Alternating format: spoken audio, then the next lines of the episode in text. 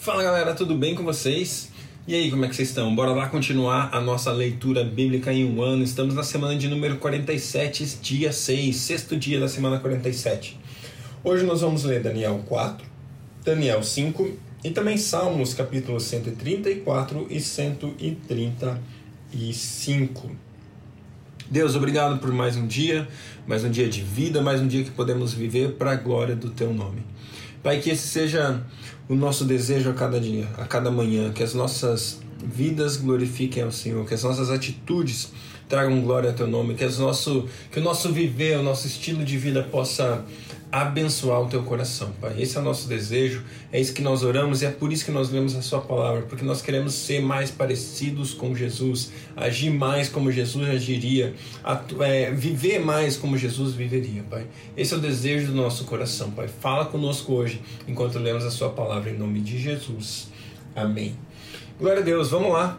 Daniel capítulo 4. O rei Nabucodonosor aos homens de todos os povos, nações e línguas que vivem no mundo inteiro. Paz e prosperidade. Tenho a satisfação de falar a vocês a respeito dos sinais e das maravilhas que o Deus Altíssimo realizou em meu favor. Como são grandes os seus sinais, como são poderosas as suas maravilhas.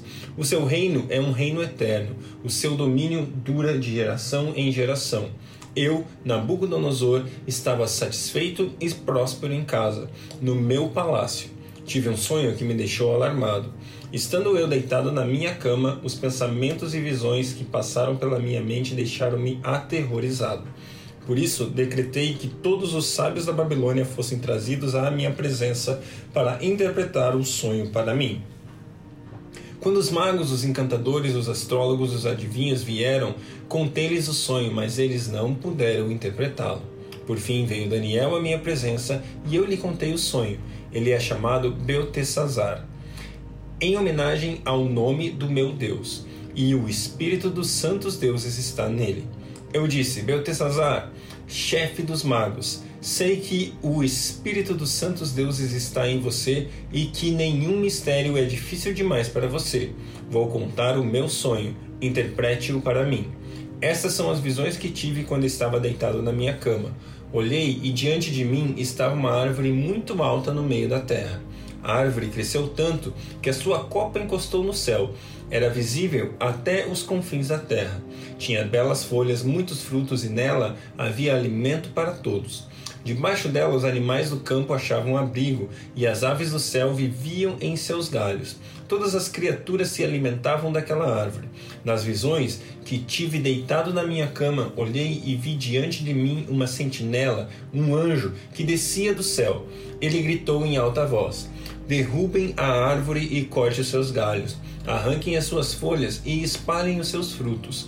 Fujam os animais de debaixo dela e as aves dos seus galhos mas deixem o toco e as suas raízes presos com ferro e bronze. Fique ele no chão, em meio à relva do campo. Ele será molhado com o orvalho do céu, e os animais e com os animais comerá a grama da terra. A mente humana lhe será tirada, e ela e ele será como um animal, até que se passem sete tempos. A decisão é anunciada por sentinelas. Os anjos declaram o veredito para que todos os que vivem saibam que o Altíssimo domina sobre todos os reinos dos homens e os dá a quem quer, e põe no poder o mais simples dos homens. Esse é o sonho que eu, o rei Nabucodonosor, tive. Agora, Beltesazar, diga-me o significado do sonho, pois nenhum dos meus sábios do meu reino consegue interpretá-lo para mim, exceto você, pois o Espírito dos santos deuses está com você. Então Daniel, também chamado Beltesazar, ficou estarrecido por algum tempo, e os seus pensamentos o deixaram aterrorizado. Então o rei disse: Beltesazar, não deixe que o sonho ou sua interpretação o assuste. Beltesazar respondeu: Meu senhor, quem dera o sonho só se aplicasse aos teus inimigos e o significado somente aos teus adversários. A árvore que viste, que cresceu e ficou enorme, cuja copa encosta no céu, visível em toda a terra, com belas folhas e muitos frutos, na qual havia alimento para todos, abrigo para os animais do campo e morada para as aves do céu e seus galhos. Essa árvore, ó rei, és tu Tu te tornaste grande e poderoso, pois a tua grandeza cresceu até alcançar o céu, e o teu domínio se estende até os confins da terra. E tu, ó rei, viste também uma sentinela, o anjo que descia do céu e dizia: Derrubem a árvore, destruam-na, mas deixem o toco e as suas raízes presos com ferro e bronze. Fique ele no chão e em meio à relva do campo. Ele será molhado com o orvalho do céu e viverá com os animais selvagens até que se passem sete tempos. Esta é a interpretação, ó rei, e este é o decreto que o Altíssimo emitiu contra o rei, meu senhor. Tu serás expulso do meio dos homens e viverá com os animais selvagens. Comerás capim como os bois e te molharás com o orvalho do céu. Passarão sete tempos até que permitas o Altíssimo até, até que admitas que o Altíssimo domina sobre os reinos dos homens e os dá a quem quer. A ordem para deixar o toco da árvore com as raízes significa que teu reino te será devolvido quando reconheceres que os céus dominam. Portanto, ó Rei, aceita o meu conselho, renuncia a teus pecados e a tua maldade, pratica a justiça e tem compaixão dos necessitados. Talvez então continues a viver em paz. Tudo isso aconteceu com o rei Nabucodonosor. Doze meses depois, quando o rei estava andando no terraço do palácio real da Babilônia, disse: Acaso não é esta a grande Babilônia que eu construí como capital do meu reino? Como o me... com o meu enorme poder e para a glória da minha majestade? As palavras ainda estavam em seus lábios quando veio do céu uma voz que disse: é isto que está decretado quanto a você, rei Nabucodonosor. Sua autoridade real foi tirada. Você será expulso do meio dos homens e viverá com os animais selvagens, e comerá capim como os bois. Passarão sete tempos até que admita que o Altíssimo domina sobre os reinos dos homens e os dá a quem quer. A sentença sobre Nabucodonosor é, cumpriu-se imediatamente. Ele foi expulso do meio dos homens e passou a comer capim com os bois. Seu corpo molhou-se com o orvalho do céu, até que seus cabelos e pelos cresceram como as penas da águia, e as suas unhas como as garras das aves. No fim daquele período, eu, Nabucodonosor, levantei os olhos para o céu e percebi que o meu entendimento tinha voltado. Então louvei o Altíssimo, honrei e glorifiquei aquele que vive para sempre. O seu domínio é um domínio eterno. O seu reino dura de geração em geração. Todos os povos da terra são nada diante dele. Ele age como lhe agrada, com os exércitos dos céus e com os habitantes da terra. Ninguém é capaz de resistir à sua mão ou dizer-lhe: O que fizeste?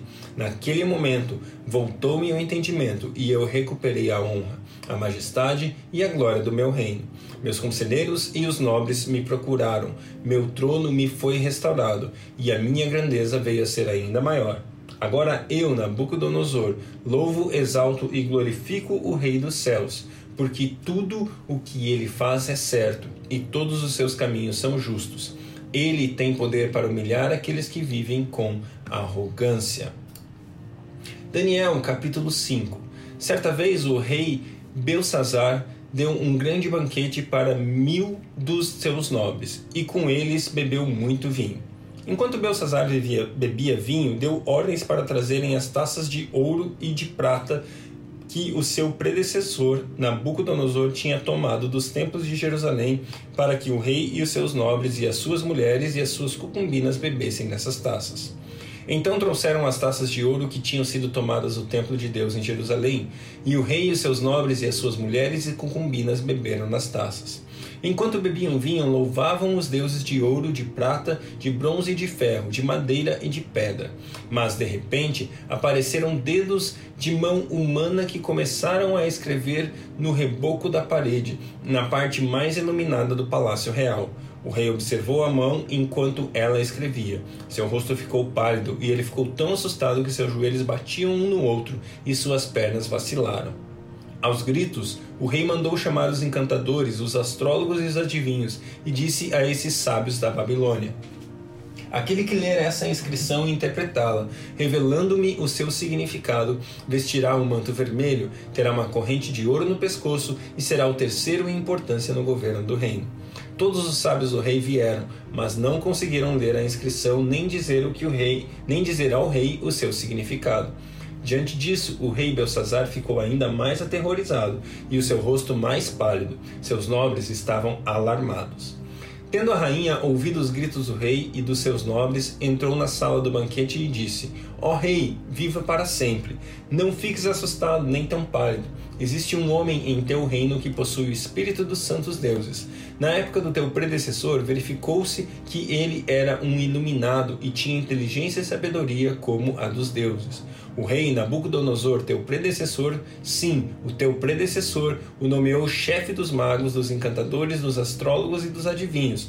Verificou-se que esse homem, Daniel, a quem o rei dera o nome de Beltesazar, tinha inteligência extraordinária e também a capacidade de interpretar sonhos e resolver enigmas e mistérios. Manda chamar Daniel e ele te dará o significado da escrita. Assim, Daniel foi levado à presença do rei, que lhe disse: Você é Daniel, um dos exilados que meu pai, o rei, trouxe de Judá? Soube que o Espírito dos deuses está em você e que você é um iluminado com inteligência e sabedoria fora do comum. Trouxeram os sábios e os encantadores à minha presença para lerem a inscrição e me dizerem o seu significado, porém não conseguiram. Mas eu soube que você é capaz de dar interpretações e de resolver mistérios. Se você puder ler essa inscrição e dizer-me o que significa, você será vestido com um manto vermelho e terá uma corrente de ouro no pescoço, e será o terceiro em importância no governo do meu reino. Então Daniel respondeu ao rei: Podes guardar os teus presentes para ti mesmo e dar as tuas recompensas a algum outro. No entanto, lerei a inscrição para o rei e te direi o seu significado. Ó rei, foi a Nabucodonosor, teu predecessor, que o Deus Altíssimo deu soberania, grandeza, glória e majestade. Devido à alta posição que Deus lhe concedeu, homens de todas as nações, povos e línguas tremiam diante dele. A quem o rei queria matar, matava. A quem queria poupar, poupava. A quem queria promover, promovia. E a quem queria humilhar, humilhava.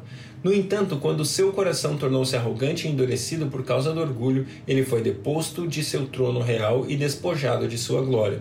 Foi expulso do meio dos homens e sua mente ficou como a de um animal. Passou a viver com jumentos selvagens e a comer capim com os bois. E o seu corpo se molhava com o orvalho do céu, até reconhecer que o Deus Altíssimo domina sobre os reinos dos homens e põe no poder quem ele quer. Mas tu, Belsazar, seu sucessor, não te humilhaste, embora soubesses de tudo isso. Ao contrário, te exaltaste acima do Senhor dos céus, mandaste fazer ta mandaste trazer as taças do templo do Senhor, para que nelas bebesse tu, os teus nobres, as tuas mulheres e as tuas concubinas. Louvaste os deuses de prata, de ouro, de bronze, de ferro, de madeira e de pedra, que não podem ver, nem ouvir, nem entender. Mas não glorificaste o Deus, que sustenta em suas mãos a tua vida e todos os teus caminhos. Por isso ele enviou a mão que escreveu as palavras da inscrição. Esta é a inscrição que me foi feita. Esta é a inscrição que lhe foi feita. Mene, mene, tekel, parsim. Este é o significado dessas palavras. Mene, Deus contou os dias do teu reinado e determinou o seu fim. Tekel, foste pesado na balança e achado em falta. Pérez, o teu reino foi dividido e entregue aos medos e persas.